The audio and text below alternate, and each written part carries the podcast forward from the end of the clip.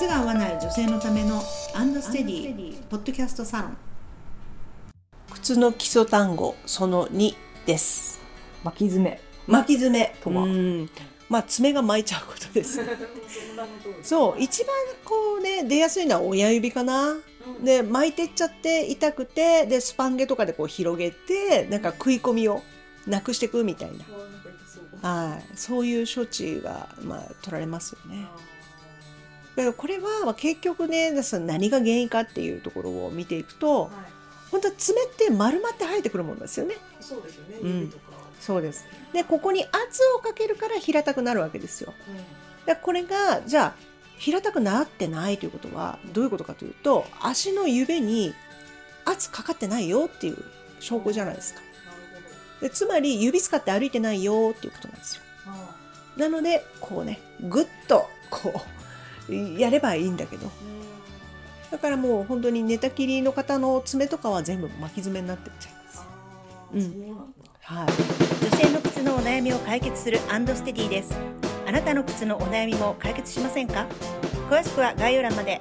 次は浮き指ハンマーとああ浮き指。これはだからまた結局指が使えてないという現代人のこれねもう本当に課題と言ってもいいかもしれないこう本当は正しくアーチがあれば指ってちゃんと地面にこうやってつくんですよね。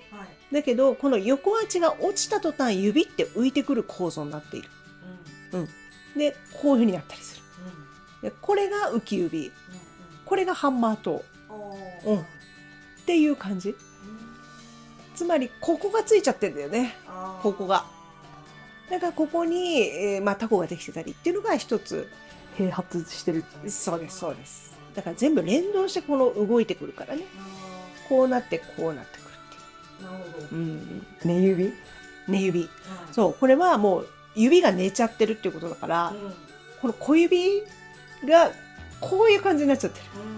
わかります？こうん寝てるっていうとすごい優しい表現なんですけど、ねじれてんですよ外に。つまり、うん、それは結局まっすぐ例えば立ってるつもりがちょっと外に重心があの逃げてたりとかあとは歩くたびに外側にものすごい圧がかかって歩くたびにこの動きをしてたらどんどん寝てっちゃう。うんうん。寝指ってちょっと表現優しいなっていつも思っちゃう。ねじれてるんだから。結構深刻ですね。ねじれてるって言われるとやっぱ確かに。はい、なるほど、うん、続いて外反則、外反則。うん。これはそうね。まあとても多いですよ。うん。どういう状態かというと地面に立っていただいてその方を後ろから見た時にかかとがねまっすぐ立ってない。で内にこう倒れてる。まあハの字になってるような状態を外反則というふうに言ったりします。ね。だから私たちそうそうあの医者じゃないから診断はできないんですけど、まあ見ればわかる。うんうん。それ内側に入っそうですうちにそう結局だからまっすぐ立ってないってことなんですよ。でこれも骨格の崩れの一種です。だからちゃんと組み合わさってればこう起きて立つ要するに小骨かかとの骨が内側に倒れるわけですよね。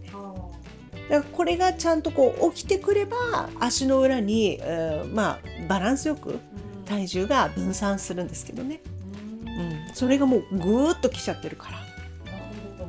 でこうなってさらにへ扁平足を併発してるっていうことが多いから、まあ、そういう方はお医者さん行くと外反扁平足ですねっていうふうに診断されると思います。辛いんですよ。辛いっていうか体重がだって内側に行っちゃうからもうなんか辛いよね、うん、ちゃんと分散やっぱししないとね。あーあんまり外反則は聞いたことないかもしれないですね、ないかも。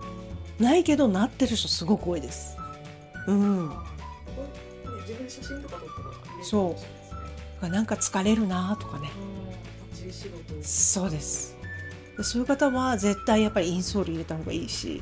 ちょっとチェックしてみるのもいいかもしれないですね。はい、続いてこんにゃく足。こんにゃく足。会社によってちょっと定義が違うかな。ああそうなんですうん。もう独自基準みたいな。まあ言葉がなんか変な発展の仕方をまあいろいろしてる感じですけど。まあこんにゃくみたいにまあ一般的な定義はですよ。こんにゃくみたいにどこでもスルスルっと入ってしまうような足という意味なんですよ。それって何かというともう変化が大きい足のことね。うん、本当はすんごい細いんだけど、アーチがないことによってビヨーンとこう広がっちゃってるような足。こういうのを言いますね。こんにゃく足というふう会長足とはまた違うんですか？にまあでもね近い。近い。うん。極めて近い。うん。だから会長足のちょっとね発展版。うん。あとはまあちょっと触った感じちょっと柔らかすぎるとかね。筋肉がない足の総称はいそうですね。だこれもうだから、ね、アーチって、まあ、筋肉、まあ、骨格と筋肉で構成されてるから頑張ればね復活するんですよアーチって。なんだけどちょっとこんにゃく足っていうのはねちょっとね改善しない場合も結構あるんですよ。そう生まれ持ったその筋肉の質みたいなものがやっぱりちょっとずっと常に柔らかいみたいな方っていうのはやってもやってもなんか筋肉つきにくい人っているじゃないですか。はい。そういう感じでうんあんまりこう改善しないよねみたいな方も結構います。あそうなんだ、うん。体質的なこんにゃく足の方もうそうです。もうある、うんあ。でもそれを言ってる会社はあんまいないかもね。ああ、うんうん。なるほど。はい。足には漢字が二つあります。はい。難しい足とはい、簡単な足フットとレッグってことですね。うですねはいはいその違いははんはんはい、まあ本当にもうフットかレッグかってことですね。英語で言うとか簡単簡単ね。うん。だからフットっていうのはこの足首から下のことですね。はいでこれはまあ靴にすごい左右されるところでしょうね。でこれはもう片足骨が26個もあるすごい精密な人体上のもうなんか最高傑作というふうにレオナルド・ダ・ヴィンチは言ってるわけですよ。うん、それぐらいもうすごいもうこれ以上ないぐらいのメカニカルなそうそう視点から見てもすごい精緻な作りになってる。だってそうじゃない？だってこんなちっちゃい面積のところで全体重支えて壊れないんだからそうもういろんな仕掛けが入ってるわけです。これがフットの方ですね。で、えっと、レッグっていうのはこう足首から上です。腓骨、頸骨、大腿骨のこの3本で構成されてる、まあ、いわゆる美脚とかっていうのはこっちの足のことを言うっていうところでしょうかね。なるほど、はい。そんな使い分けがちゃんとあるぞと。はい。はい、でその今の美脚美脚。っていうところで、はい。O 脚とかあ。X 脚とか XO 脚とかよくねお悩みでもありますけれど。多いですね。まあ、横脚っていうのは、まあ、見ればわかります。あの立った時に膝と膝の内側がくっつかない足のことですね。まあ、こういう形を横脚というふうに言いますね。で X 脚っていうのは逆に今度膝はつくんですよ。でも今度直立した時に膝はつくけど内側のくるぶしがつかないの。だからこうなっちゃうんですよ。こう X みたいな形になるわけですね。あじゃあちゃんと閉じないんだ閉じない。これはもうね外国の方は多いですよ。あそうなんでうーん。であとは X 大きく。これね日本人は多いですね。これはね膝はつくの。でもこの下がこう大脚になるわけですよ。えー、なんか複雑ですよねそうなんか一番ねじれが強いと言ってもいいかもしれませんね。両方入っちゃってるわけうですーねん。ねつまり綺麗な足っていうのは隙間のない足ってことなんですかえっとね、太ももはちょっと一点つき、で、えー膝もつき、うん、でふくらはぎも内側一点つき、内側のくるぶしもつきこの4箇所くっつくのがまあ美脚だというふうに言われてますかね。なるほどうんうん。これちょっと鏡でねぜひチェックしてみてそいただければと思いますね。でもそれも横脚私横脚でええなんておっしゃってる方も、うちの正しい立ち立ち方をやっていただくとヒュッてくっついたりするわけですよ。あそんなもんです。だから本当に直せる横脚の方が多いしね。ありますよ確かに直せない横脚っていうのは。